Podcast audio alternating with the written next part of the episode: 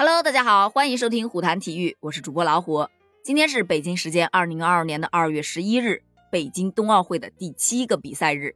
而今天晚上又有大家非常喜欢的短道速滑的比赛，而且将决出一枚金牌。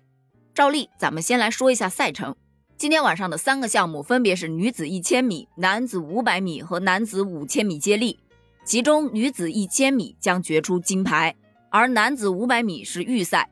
男子五千米接力是半决赛，这三个项目会交替进行。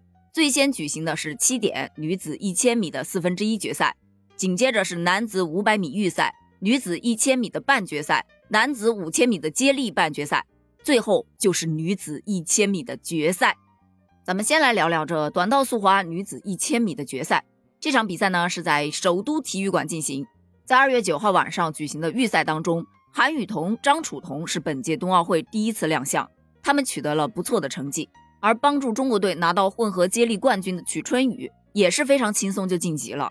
根据赛程呢，短道速滑女子一千米最先进行的就是四分之一决赛，而四分之一决赛中，韩雨桐和曲春雨被分到了第一组，而张楚彤将在第三组进行比拼。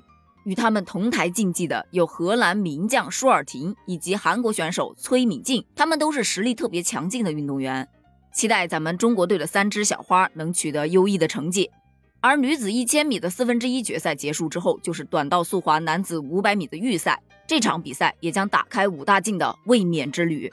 武大靖呢是平昌冬奥会的冠军，在二月五日为中国体育代表团夺得了本届冬奥会上的首金。我记得在他夺得金牌之后接受采访，哭着说：“这四年经历的太多了，今天圆梦了。”而当时我记得还有一条关于他的热搜是：“二十八岁的武大靖长了一双五十岁的脚，这是因为他常年穿着冰刀鞋训练，他脚上已经布满了伤痕、老茧，以及他的骨骼已经严重变形了。”根据网友曝光出来的照片，让人看了瞬间就泪目，特别的让人心疼。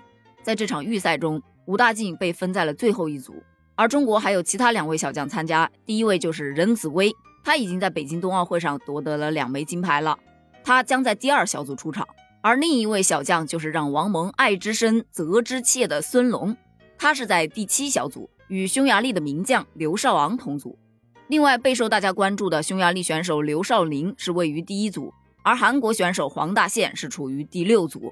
根据短道速滑的比赛规则。预赛前两名以及四个成绩最好的小组第三将会晋级到下一轮的比赛，而男子五百米预赛结束之后，就是短道速滑男子五千米的接力半决赛。